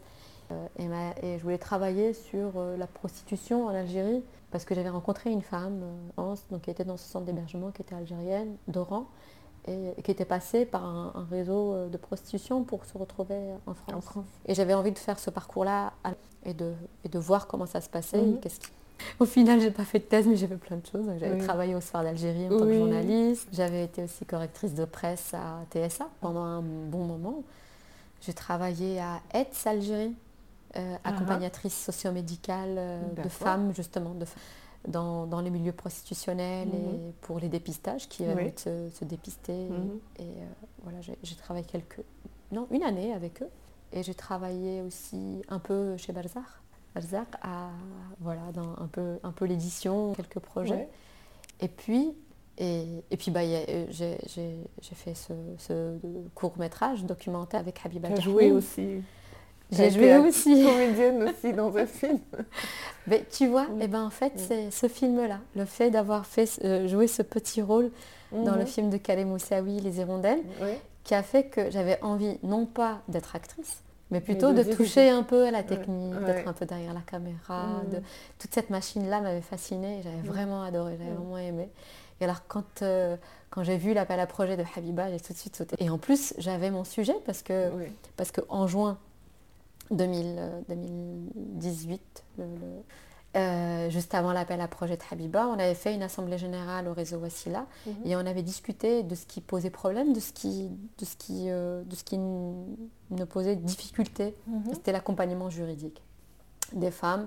De, on se rendait compte avec le rapport, euh, le bilan annuel qu'on faisait, que très peu de, de situations juridiques aboutissaient euh, et, les dossiers de femmes aboutissaient en justice et, euh, les femmes avaient en tout cas gain de cause sur ce mhm. qu'elles portaient au niveau de la justice. Et il y avait beaucoup d'histoires de maltraitance mhm. euh, juridique, de, institutionnelle, que ce soit au niveau des tribunaux, des commissariats. On avait accompagné beaucoup de femmes qui rencontraient ces difficultés, qui étaient maltraitées par, par ces institutions-là. Donc on avait envie de, faire, euh, de travailler, de réfléchir sur, euh, sur tout ça. Et il y avait mm. aussi un atelier juridique qui, qui, était mené, qui, qui, est mené depuis, depuis quelques années maintenant au réseau où elles réfléchissent justement, elles analysent l'accompagnement juridique qu'elles font, qu'elles font au niveau des femmes, comme autocritique voir ce qui fonctionne, ce qui ne fonctionne pas, et mm-hmm. comment améliorer mm. l'accompagnement juridique, et, puis aussi, et puis aussi comme critique, qui pourrait être un plaidoyer sur, euh, sur la législation et sur les institutions judiciaires et la manière dont ils traitent les femmes. Et comment on pourrait en tout cas faire des propositions d'amélioration. Et de... Donc il y a tout un travail qui se fait là-dessus et tout ça m'intéressait beaucoup. Et j'avais envie justement, voilà, par le terrain, euh, euh, voilà, reprendre la recherche et aller réfléchir sur ces questions-là. Et, et, et bim, pile poil, il y a l'appel à projet de Habiba qui tombe. Je me suis dit, ah tiens, et si je faisais un film C'est un bon... Au lieu de faire une thèse, si je faisais un film. tu as fait un très beau film. Je fais partie des premières à l'avoir vu. Ça, tu oui, fait cet honneur. Oui, j'avais besoin euh, d'avoir ton... Ouais, je sais pas, ton regard, j'avais pensé tout de suite à toi en mm, fait. Mm. Pour que tu regardes mon film et que tu me mm. dises un peu ce, que tu, tu en pensais. Et j'étais partie de cette réflexion-là, en fait, du mhm. droit des femmes, de la justice et les femmes, du code de la famille, de comment les femmes aussi euh, se sortent de ça, se dépêtrent de tout ça, créent des choses, se révoltent individuellement ou collectivement. De manière discrète ou euh, plus, euh, plus offensive. Ce qui était intéressant, justement, je, me, viens d'y penser dans ton film, j'avais beaucoup aimé, c'était le regard de ces jeunes femmes quand elles découvraient le, Mais oui le texte de loi Mhm. et leur étonnement. C'était très très beau à voir. hein, cette, euh, Oui. elles étaient effarées. Quoi. Eh ben, mais Ça, ça, ça, c'est écrit noir sur blanc. Quoi. En plus, en arabe, c'est pas de la même façon qu'en français. Mais c'est effarant. Ouais. quand tu vois la société, alors c'est vrai que la société est toujours en avance par Mm. rapport au, au- à Oui. notre État, à Mm. notre gouvernement, à nos gouvernants qui nous Mm. prennent toujours pour des abrutis. Continuer à mépriser et à, nous, avec, et à- et à nous oui. prendre vraiment pour des oui. abrutis. C'est, euh, c'est- et ils pensent vraiment qu'on est stupide. Et, euh, et, le- et- et- et ce qu'elles ont découvert, euh, parce Ouais. qu'on ne lit pas le code de la famille, Oui. qui, va, qui va lire un code de, de procédure pénale, Ouais. ou le code pénal, personne ne lit. Mais, mais le code de la famille, c'est- encore pire en fait. Les mots, les termes utilisés, Ouais. c'est insultant pour l'int- pour l'intelligence Oui. de notre intelligence de quoi, et notre situation. Oui. notre situation de femmes qui bossent, qui triment, qui, qui luttent, euh, qui, euh, qui, qui se débrouillent, Mm. qui, qui sortent de, de, de tout ça. Et, et puis, tu as, un, tu as un code de la famille qui est, qui est complètement euh, Mm. à l'encontre de, de, de la société qui avance, qui avance, qui avance, Oui, qui avance oui, à oui. grande vitesse. Et lui, il- il- et Mais eux, ils n'y arrivent pas, ils s'en sortent pas. C'est pour ça qu'ils répriment. Parce qu'ils n'ont pas d'autres. euh, Ils n'ont pas réponses. d'autre d'autre moyen Mm. que de réprimer et, et d'enfermer pour, pour les faire taire et, et faire. Et donc, ta recherche, tu l'amènes toujours. euh, Et ma recherche, euh, et, et du coup, ma recherche, oui, je l'amène toujours après. Donc, le, le film m'a vraiment beaucoup fait avancer et réfléchir. Et euh, Il a eu beaucoup de succès quand même. Il a été Ah, je sais pas. montré un peu partout. Oui, il a euh, oui, Il a, oui. il a un peu voyagé, il va Oui. continuer à voyager justement. Là, on, on va, on, va prendre une- on va commencer une petite tournée des cinémathèques en Algérie. Ils ont, ils ont repris la cinémathèque, elles sont réouvertes. Et du coup, Habiba Jahnin, euh, donc, qui, a- qui était Mhm. notre formatrice euh, Mhm. pour cet atelier, ouais. nous a proposé, avec, So- avec Sonia Kessi, en fait, c'est elle qui a réanimé ça. Elle dit, mais les cinémathèques sont ouvertes, il faut Mhm. absolument qu'on fasse. Parce qu'on avait un projet en 2020 de, de faire la tournée des cinémathèques en Mhm. Algérie. Parce qu'il y a dans chaque pratiquement wilaya ville, il y a une Oui. cinémathèque et c'était quand même le, Ouais. le- Oui. c'est le réseau, le meilleur réseau ouais. pour faire circuler le film. seul. Et, euh, et, euh, et, et- et du coup, on voulait faire ça en 2020, mais malheureusement, il y a eu, il y a eu le Covid Mhm. et Mhm. notre enfermement. Et puis, et puis là, voilà, ma- maintenant que ça s'est ouvert, on va, on va Et le vous faire. repartez toutes euh, On repart. Vous étiez six, je crois dans- On était sept, alors six à avoir fait des, Ah oui, il y a aussi la- documentaires. il y, a, de- il y a le ouais. documentaire sonore de, de Sarah. Et, euh, alors, on va pas à toutes les six parce que maintenant, voilà, chacune aussi a, a Ah, des préoccupations Ouais. Et, et des activités, elles ne sont pas toutes disponibles, mais en tout cas, il y aura les trois, trois films sûrs, celui de, de Camila euh, Oudla- Oudlarbi euh, Ferayha, et Ouais. selon elle, celui de Sonia, Sonia Kessi euh, Nouba, Nouva, et, et le mien. Et puis quelques dates avec les trois autres Ouais. films, parce que les six en même temps, c'était trop... euh, voilà. Et, et donc après, après le film, j'ai repris totalement euh, la, la recherche, on va dire académique. Donc euh, de l'observation du terrain et je vais beaucoup euh, dans, dans les tribunaux, je le fais un petit peu avant de m'y mettre vraiment dans la recherche, mais là je, Mhm. le fais, je le fais de manière systématique. Et j'essaye au moins deux jours par semaine d'y aller. Bon là ça fait un moment que, que je l'ai mais, euh, mais j'essaie au moins de passer au moins une matinée, un après-midi au tribunal. Et tu y vas sans savoir ce qui va être ou la suite tu Alors, ça dépend. ouais. Parce qu'il y, a des- il y a des dossiers, il y a des dossiers du réseau Wassila que je, que je Que tu suis. suis, d'accord. Pas, pas forcément pour ma recherche, mais Mhm. vraiment pour faire le suivi et que voilà, pour faire le suivi, l'accompagnement Mhm. et, et- et faire Ouais. en sorte que, voilà, que les dossiers soient vraiment euh, euh, essayent d'aboutir. Et Ouais. En fait, c'est que comme ça. On s'est Mhm. rendu compte que c'est vraiment dans le, dans le suivi systématique des dossiers que qu'on arrive à, à avoir des résultats. Et puis, euh, et puis une fois que je, une fois que j'y vais pour soit déposer un Mhm. dossier, soit soutenir une femme qu'on accompagne au réseau Wassila, Mhm. je reste. Je reste dans, dans la salle d'audience et, et- et j'assiste à, à toute l'audience.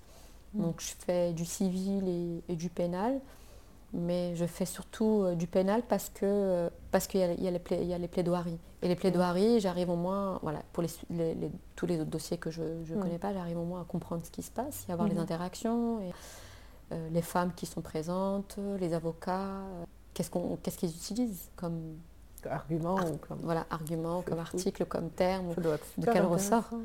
Est-ce que c'est Mm. du ressort de, de la morale, euh, du religieux, de, des mœurs, euh, de, de la culture, de la tradition de la société, qu'on qu'on traite un dossier ou, euh, voilà. Tout ça, c'est intéressant, des places de chacun. C'est Et ça tu t'en sors bien avec la langue arabe, toi, ça y est, tu t'es. Ah, non, non, non, un peu. Non, non, non. T'hésites, famille Non, quand même, ça fait combien d'années que tu es là Bah, ça, fait, ça, fait, ça fait depuis 2014, donc ça fait 7 ans, mais j'ai toujours du mal. Parce que Pour suivre une audience en arabe, ça va. Alors, je m'habitue de plus en plus, mais ça reste difficile quand Mhm. même. Il y a beaucoup de choses que... Mais c'est, une... mais une bonne manière, en tout cas, Mhm, d'apprendre oui. la langue parce qu'il faut que je sois immergée. immergée. Et pour être immergée euh, en Algérie, euh, dans l'arabe classique, il n'y a pas. Il y a la télé, bah, ben, là, je ne sais pas. Euh, c'est difficile quand même de regarder la télé. oui. J'ai pas couru depuis très longtemps et vraiment j'aime pas ça. Donc j'écoute la radio, j'écoute des podcasts, j'essaie d'écouter des podcasts blarbés. Mais c'est difficile. Et c'est l'une de mes autres frustrations, c'est Mhm. euh, c'est le. J'y arrive pas. Mm. C'est difficile les langues. Et oui, c'est vrai. Et les pas frustrations, euh, euh, ouais. Les frustrations linguistiques, Ouais. euh, c'est Ouais. vraiment difficile. Vraiment, vrai. je suis très très frustrée. Pas seulement euh, pour ma recherche, euh, mais, euh, mais pour tout le reste. Euh, pour des, des textes, euh, pour des, euh, de Oui, la des littérature, articles, des, articles, des livres, des Je émissions, comprends. Ouais, ouais. euh, de la poésie, euh, Mm. des films. Enfin, Ouais, vraiment, ouais. ça me frustre énormément. Mais, euh, Mais, mais tu- j'essaye. Tu y arriveras. Ouais. J'y arriverai un jour. J'ai espoir. Et donc tu as lancé, euh, tu, donc tu es inscrite en thèse pour, ce, pour cette recherche. Alors, je vais bientôt m'inscrire en thèse. Oui. Parce que je Ah, le dis, je le dis depuis un moment. Mais, euh, mais voilà, j'ai un directeur normalement de thèse et, euh, et, et j'espère aller au bout parce que c'est enfin, quand même Mm. difficile et c'est un. C'est un. euh, j'avais- je, je voulais pas en fait m'inscrire en thèse, je voulais pas Mhm. poursuivre en thèse. Je Mhm. voulais faire de la recherche comme ça libre, Oui. écrire des articles, des chroniques, euh, pourquoi, me- pourquoi pas même un, un- un ouvrage, enfin qu'importe, mais en tout cas Oui. écrire de manière libre, Mhm. pas dans un cadre académique avec des contraintes aussi fortes qu'une Oui. thèse. Oui. Mais le problème, c'est que pour faire ça, pour être libre et pour faire de la recherche, euh, eh ben, il faut être soit rentier, chose que je ne suis pas, je ne suis pas rentière, ou soit avoir des bourses, être boursière, parce Ouais. que travailler en même temps que faire la recherche, c'est ce que j'essaye de faire en fait depuis 2014. J'essaye de- d'avoir un travail salarié ben, pour Mhm. vivre, parce que je n'ai pas d'autre moyen que de travailler pour, euh, pour vivre et d'avoir un- Mhm. un peu d'argent. Mais, euh, mais j'y arrive pas, c'est trop dur en fait. Euh, Il Mhm. faut vraiment être, il faut avoir une grande disponibilité pour faire du terrain, pour faire des entretiens, pour lire, documenter, Aller voir les archives sur le code de la famille, sur la manière dont il a été voté. Ouais. Donc Mhm. c'est un plein temps Mhm. énorme et, euh, et qu'on ne peut pas avoir quand on est, quand on est Mhm. salarié et, et- et- qu'on n'a pas de rente. Donc, euh, donc il faut être boursier. Et pour être boursier, il faut être inscrit en thèse. Et, euh, ou alors avoir une- des subventions, des appels à projets, des choses comme ça. Mais Ouais. déjà, bon, déjà les, les appels à subventions et, à, et à bourse, c'est déjà pour les gens qui ont déjà une thèse et qui sont docteurs. Donc, euh, donc c'est pour ça que le, le- voilà, je me suis contrainte, je suis contrainte en fait de, le- de le faire dans un cadre euh, de- académique. pour justement avoir euh, une Mhm. bourse et pouvoir être disponible pour faire la recherche et puis aussi pour avoir un guidant, Mhm. quelqu'un voilà, qui, qui peut nous orienter, qui peut nous, aider, non pas orienter notre recherche, mais en tout cas nous aider à, à réfléchir et à Mhm. déblayer un peu toutes les informations qu'on Ouais. accumule. C'est difficile seul. Ouais. C'est important euh, de le faire avec quelqu'un euh, Oui. qui, qui s'y Qui te connaît, disent, voilà, de- tu train de, Oui. de- de sortir du... Oui, exactement, qui a de Ou voilà, l'expérience. vas-y, fouille plutôt par Mm. là, ou bien sûr. Et puis qui a de l'expérience, et puis sûr. aussi qui, pose des, questions. Oui, qui pose des questions, qui, qui qui interroge, propose des, des lectures, qui, ouais. propose des lectures, Ouais, exactement. Et puis aussi des. Et, euh, et- et de manière collective, parce qu'il y a Mm. des ch- il y, a des- il y a des séminaires, il y a, il y a des rencontres collectives comme ça entre doctorants, et ça c'est extrêmement, extrêmement important. Une Ah recherche, oui. ça se fait pas Mm. seul en fait. Et je me suis rendu compte de ça, Mm. mais c'est vrai que le cadre académique est extrêmement euh, enrichissant et Ah, aidant, mais il est aussi très contraignant, ce que je disais tout à l'heure, Euh, parce que c'est quand même, euh, c'est- c'est- tu vois, c'est quand même quelque chose qui, qui est quand même très archaïque, enfin, vraiment, Oui. qui ne veut pas évoluer, Euh, euh, espèce de truc très hiérarchique, oui, oui. très hiérarchique, très institutionnalisé, Mm. très bureaucratique, et, euh, et puis de mandarin, de mandarin, de, co- de corporatisme, Mm. de, de- voilà, et, et tout ça en fait me gêne et vraiment ça c'est c'est insupportable pour moi de de, de, de- ces relations euh, Mm. dans, dans le monde de la recherche qu'on retrouve un peu partout, mais qu'on le retrouve dans le monde universitaire de la recherche, ça fait c'est- quand même dur. en fait. Euh, trouver ce truc Mm. de, de corporatisme, de euh, il faut que tu connaisses un tel pour Oui. entrer dans tel laboratoire, pour qu'il te donne accès à telle bourse. Mm. Ça, c'est... Et puis ça existe partout, et même, même dans notre pays. Ça. Enfin, moi, ça, me, ça m'afflige Oui. de me dire Et que- donc, donc tu, tu as un intitulé ou un, un sujet précis? C'est ça, c'est... Pour moi, c'est, l'anthropologie, c'est du droit et de la justice, Mm. et, et essayer de décortiquer, de comprendre, d'une part, le fonctionnement institutionnel des, euh, de- du monde judiciaire, Mm. des rôles de chacun, Mm. de comment ça fonctionne, et puis des interactions et la manière dont on traite euh, les femmes Mm. dans, dans ce monde-là. Et comment la culture influence euh, Tout à fait. Par quoi c'est influencé Est-ce que c'est vraiment du droit pur? Ouais. Est-ce qu'il y a beaucoup de, su- de subjectivité Subjectivité, Évidemment, parce que, alors, par exemple, dans, le Code de la famille, il y a beaucoup d'articles qui disent à la, à la discrétion du juge.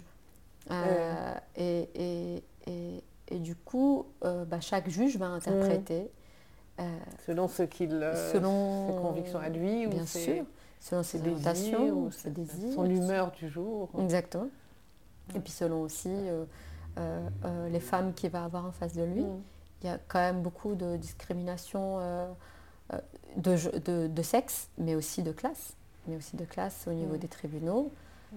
Euh, pas que des tribunaux, des, des commissariats. de- Bon, je le vois, je le vois bien, parce Mm. que mon- je- j'arrive, tu vois, je suis une jeune femme, euh, habillée euh, comme ils pensent, peut-être d'une classe sociale euh, euh, supérieure, enfin, tu vois pour eux. Et, et, et, et en plus, je leur dis, euh, je suis, je suis stagiaire de, de Maître Smati, bon, ce qui est vrai, parce que je, je, je fais des choses. Donc, donc voilà, ils te, ils te prennent. Il y a, Mm. il y a beaucoup ce regard-là, euh, cette influence-là, des classes sociales, intellectuelles. Ah, c'est une universitaire, donc on va la traiter euh, de telle manière ou de telle manière. Bon, il y en a qui, qui, qui se, qui, qui s'en fichent, hein, qui n'ont pas de. Mais la plupart du temps, ils, euh, ils, te traitent, ils te traitent différemment. Et ça, c'est Mm. important. Ben C'est oui. important d'analyser ça et de quoi ça et de voir que, évidemment, évidemment que que c'est pas neutre, évidemment que tout le monde n'a pas accès à la justice de la même manière, que, que tu sois euh, d'une part une femme et, et Et quelle femme et quelle femme et de quel milieu social, de quelle région tu viens, de comment tu parles, de quelle Oui. langue tu parles? Est-ce que tu parles Oui. français? Est-ce que tu parles derja Est-ce que tu parles kabyle? Est-ce que tu parles fasha? Oui. Est-ce que tu comprends le fasha? Parce que quand on est au tribunal, eh ben, on, on parle le fasha. Est-ce que je connais, je connais le fasha Ma mère, elle comprend pas. Elle comprend le fasha. Oui, oui. T'imagines? Parce qu'elle n'a pas été à l'école? Ben, je sais, mais mes parents aussi, enfin ma mère aussi. Elle n'a pas été à l'école. Ma mère, elle comprend le kabyle, elle parle kabyle et elle parle derja. Et elle comprend Beaucoup, derja. beaucoup de- Mais Fasha, elle est complètement perdue. Mm. Donc les discours politiques euh, Mm. euh, qu'on a à la télé, euh, les Mm. informations euh, euh, avec un, langage très châtié et Mm. complètement incompréhensible, qui, Ouais. comprend, qui comprend ça? À qui il s'adresse? Mais au tribunal, tribunal, oui, c'est une telle violence. Mm. Mm. D'une part la langue et la manière dont on traite les gens, Mm. c'est incroyable. Euh, les, les verdicts, ce que, ce que je racontais euh, dans ce que tu me parlais des, des- des petites chroniques que j'écrivais, des oui, comptes oui. rendus sur les, euh, Ouais, les chroniques juri- judiciaires que, que, je faisais. Vraiment, j'adore. Enfin, J'écoute beaucoup les chroniques judiciaires, que ce soit en podcast ou, ou en Ah, lecture. Et ça fait longtemps que je fais ça. Et, euh, et du coup, quand j'avais écrit ça, c'était sur. euh, Il y avait un, procès. euh, Enfin, le verdict de cette femme que Mhm. j'accompagne et que je vais Mhm. continuer à accompagner parce qu'elle va aller en appel de- de- du verdict sur le divorce. Et, euh, et les verdicts, ils sont dits à, vitesse, euh, à grande vitesse, sans prononcer et sans regarder les personnes.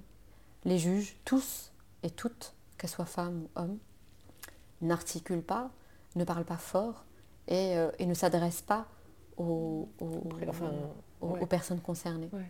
C'est d'une violence euh, incroyable. Mm. La manière dont ils traitent euh, de haut, là, qu'importe de quelle classe sociale tu es, qu'importe. Tu, tu, es traité, ah, tu es traité, en tout cas dans les, dans les verdicts, ensuite sur les, sur les dossiers, sur les traitements, tout ça. Mais euh, sur le, le, le, moment où on prononce les verdicts, mm. c'est un espèce de truc à la chaîne, parce qu'au début de chaque, euh, de chaque procès, de chaque audience, il y a les verdicts des, des, des, des affaires précédentes, et, du coup, elle les lit comme ça. Euh, numéro elle donne le numéro de, dossier. Mhm. Si tu arrives à choper le numéro de dossier, tu dis bon c'est le mien. Elle donne le nom et ensuite le, verdict. C'est impossible de comprendre ce qu'elle raconte. Il faut que tu aies le, papier, mais tu ne peux pas avoir le, verdict papier tant qu'elle n'a pas euh, lu le, verdict en audience. Et pour savoir quand, il faut que tu ailles à toutes les à, toute la journée quoi. Euh, c'est plutôt la matinée, donc par exemple, pour cette femme, Madame S, euh, on, est allé un dimanche, c'était la dernière audience, mhm. elle nous a dit le verdict euh, la semaine prochaine. Eh bien, c'était pas la semaine prochaine, donc c'était pas le dimanche d'après. Et puis elle, ils te disent rien, tu ne sais pas. Mhm. Et on descend pour se renseigner, on demande mais quand est-ce que le verdict, on ne sait pas. alors, est-ce qu'on peut avoir le papier? Non, tant qu'elle l'a pas dit, qu'elle n'a pas prononcé le verdict oh. en audience, tu peux pas savoir.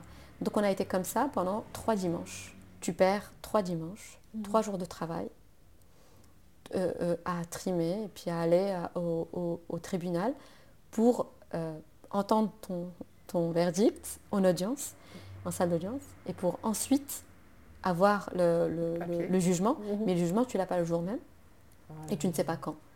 Maintenant qu'elle a prononcé le, Et si tu l'as mal entendu, si elle a prononcé. Tu peux pas savoir. Ouais, tu sais pas. Là, pour Madame S, on n'a pas su ce qu'elle avait dit. C'était impossible. On n'avait absolument rien compris. Puis elle est loin, il y a du monde. Et elle parle pas dans le micro. Alors si quand il y a un micro, ben, il ne fonctionne pas. Et puis elle parle à voix basse et elle va très vite. Très très vite. Et, euh, du coup, il a fallu attendre deux jours. Elle est allée euh, dimanche, lundi, mmh. mardi mercredi matin pour avoir euh, son jugement. On ne lui dit pas telle date, tu, vas avoir le verdict. Le le plus. Hmm. Et, telle date, tu reviens, tu vas avoir ton, jugement papier. Non, peut-être demain. Donc elle revient le lendemain. Non, c'est pas encore prêt. Peut-être demain. Et puis elle revient le lendemain. Et puis au final, au bout de trois jours, elle a son, elle a son jugement papier. Parce que sans le jugement papier, bah, tu peux pas aller. Euh, déjà, tu ne peux pas savoir ce, qui, ce que tu as eu, parce que tu comprends rien en audience. Et dans le cas où. Et, dans le cas où de faire appel ou quoi. Voilà, c'est ça. Ah ben, il y a du boulot. Il y a beaucoup de boulot. eh ben, merci Salia. Qu'est-ce que je voulais dire avant de, de, conclure? Tu sais que je pose toujours une question à tous, les, tous mes invités. Oui. Euh, si euh, j'aimerais bien que tu me propose, si tu, si tu y as réfléchi, euh, est-ce que tu pourrais proposer une, mesure qui est facile, simple, pas coûteuse, qu'on pourrait prendre tu vois, immédiatement Imaginons que nous soyons enfin dans une Algérie où tout est possible, où, où on en a fini avec euh, ce pouvoir-là et qu'on va installer quelque chose. Qu'est-ce que tu pourrais proposer? Une chose, une mesure une mesure dans, dans une Algérie euh, des possibles. À construire, voilà. oui, une Algérie des possibles. Euh, quelque chose, j'avais réfléchi à, à, plusieurs choses mhm. et en fait, euh, je me suis dit vraiment quelque chose de concret dans, dans le domaine dans lequel je milite et, et, de, et de, très simple et qui pourrait se faire et, mhm. et on n'aurait pas besoin de beaucoup de moyens parce que les moyens sont déjà là en fait. Même dans cette Algérie-là, qui, qui, ne nous convient pas évidemment, euh, on pourrait, ils pourraient le faire. Mm. Moi, ce serait des centres d'hébergement pour des femmes, des centres d'hébergement dignes de ce nom, pour des femmes, des, centres d'hébergement d'accueil pour des femmes victimes de violences. et, parce qu'aujourd'hui, c'est un, un, problème énorme. Il y en a quelques-uns Il y en a quelques-uns, mais ils sont absolument dans un état lamentable. Hmm. Et on traite les femmes. Euh, et en fait, les femmes ne rentrent pas dans, un centre d'hébergement, elles rentrent dans un euh, centre pénitentiaire. Donc elles sont enfermées, elles n'ont pratiquement pas le droit de sortir. Les téléphones leur sont retirés. Et quand elles sortent, c'est avec une autorisation. Hmm. Et la plupart des centres d'hébergement ne prennent pas des femmes avec enfants.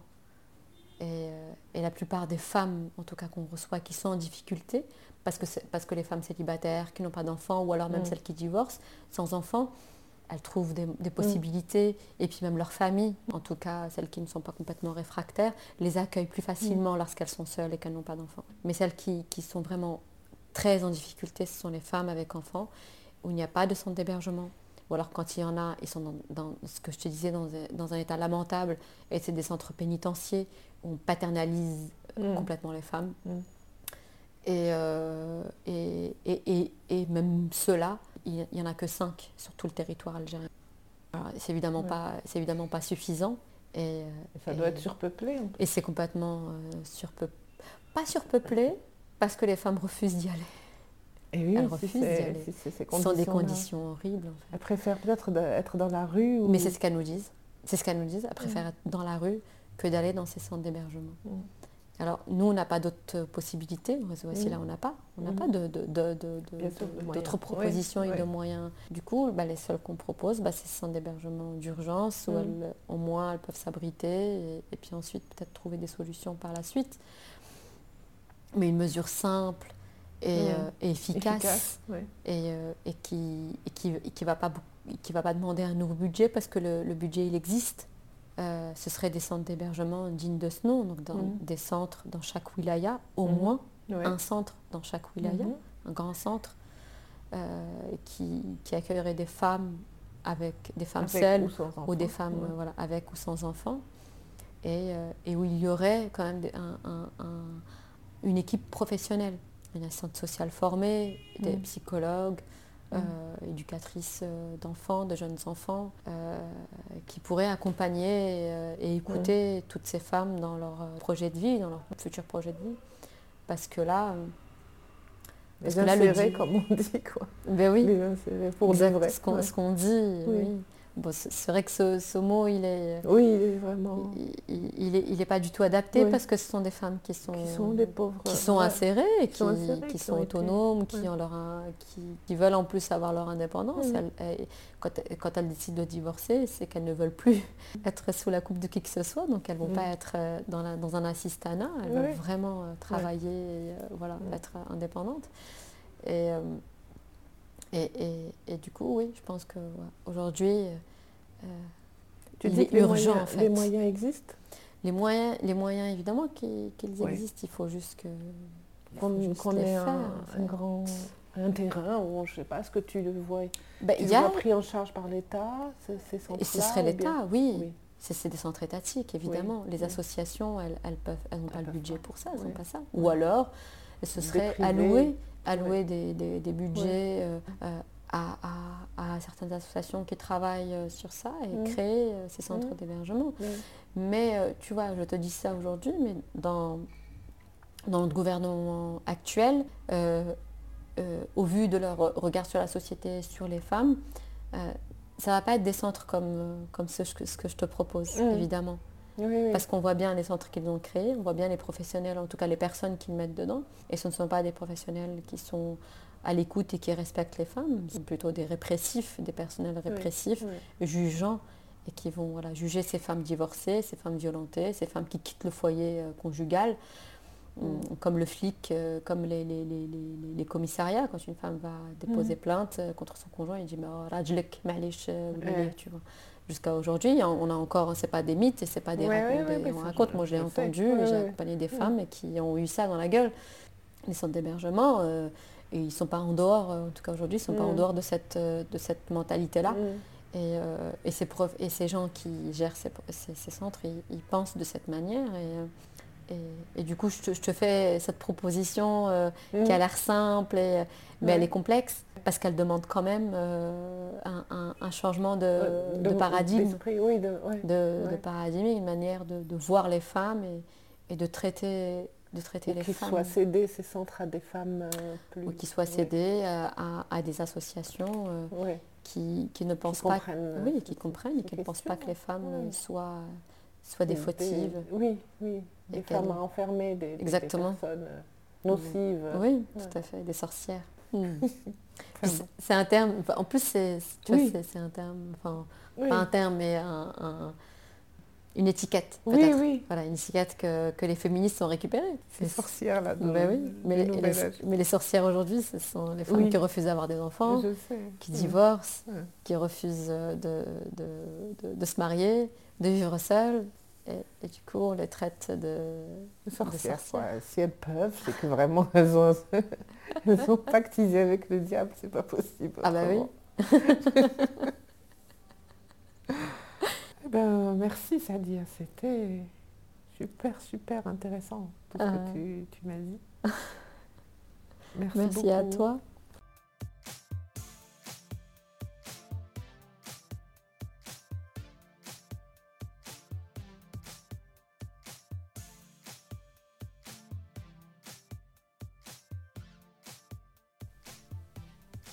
Voilà, Tangente, c'est fini pour aujourd'hui. On se retrouve très prochainement. Bye bye, prenez soin de vous. Tangente, le podcast de Ajar.